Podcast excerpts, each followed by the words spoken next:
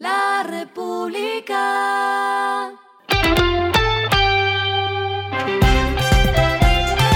Final de la jornada, esto es lo que debes saber sobre el comportamiento de los negocios, las finanzas y la economía. Las movidas de hoy fueron. Clubi, la startup colombiana que ofrece herramientas digitales para la atención al cliente en los restaurantes, recibió una inversión de 2,5 millones de dólares de fondos regionales. Con este capital, Club Pay impulsará sus gestiones de experiencia para ordenar y pagar desde las mesas de más de 3.000 comercios de comida de Colombia y Latinoamérica.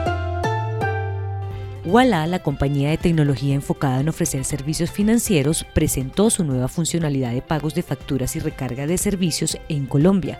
Con esto, los usuarios podrán realizar pagos y recargas de más de 1.600 proveedores de servicios públicos y privados. Justo la plataforma chilena que le compite a Rappi, iFood o Didi Food anunció que la meta a final de año es tener el millón de órdenes al mes.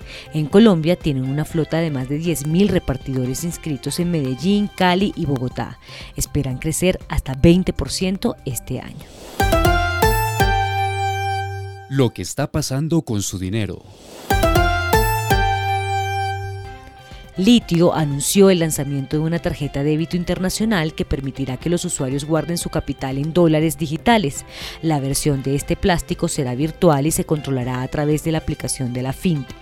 El usuario tendrá la posibilidad de llevar un control de sus gastos, transferir dinero a usuarios con cuentas en litio y hacer compras físicas y en línea. Los indicadores que debe tener en cuenta. El dólar cerró en 3.833,34 pesos, subió 50,69 pesos. El euro cerró en 4.118,15 pesos, subió 55,97 pesos. El petróleo se cotizó en 121,24 dólares el barril. La carga de café se vende a 2.162.000 pesos y en la bolsa se cotiza a 3,02 dólares. Lo clave en el día. El Banco de la República informó que la deuda externa tuvo un leve repunte en marzo, alcanzando 49,4% del Producto Interno Bruto. En valor nominal, esta cifra representa 175.106 millones de dólares. En febrero, la deuda era 48,8% del PIB y en enero fue de 48,5%. En valor nominal, el incremento en la deuda entre marzo y abril fue de 2.316 millones de A esta hora en el mundo.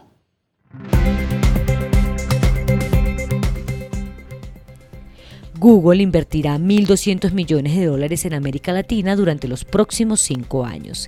El plan de inversión tiene cuatro focos, infraestructura, desarrollo de habilidades digitales, ecosistema emprendedor y comunidades inclusivas.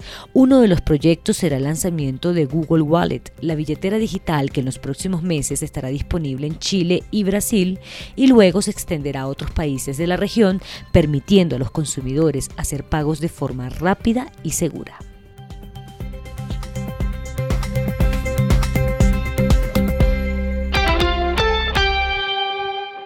Y el respiro económico tiene que ver con este dato. La República. Vuelvo a hablar del teletrabajo a propósito de una encuesta que hizo el DANE sobre ambiente y desarrollo institucional y departamental, en la cual le preguntó a más de 38 mil servidores públicos su percepción del teletrabajo y trabajo en casa luego de la pandemia. Pues la encuesta arrojó que más de 25% de los funcionarios de orden nacional le gustaría trabajar en casa o teletrabajar, escuchen bien, por lo menos tres días a la semana. En el caso de gobernaciones y alcaldías, el sondeo un porcentaje de 21,1% y 21% respectivamente. ¿A usted qué le gustaría? La República.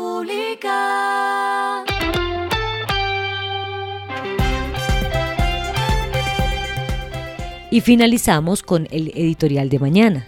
El emisor debe frenar alza de su tasa de interés.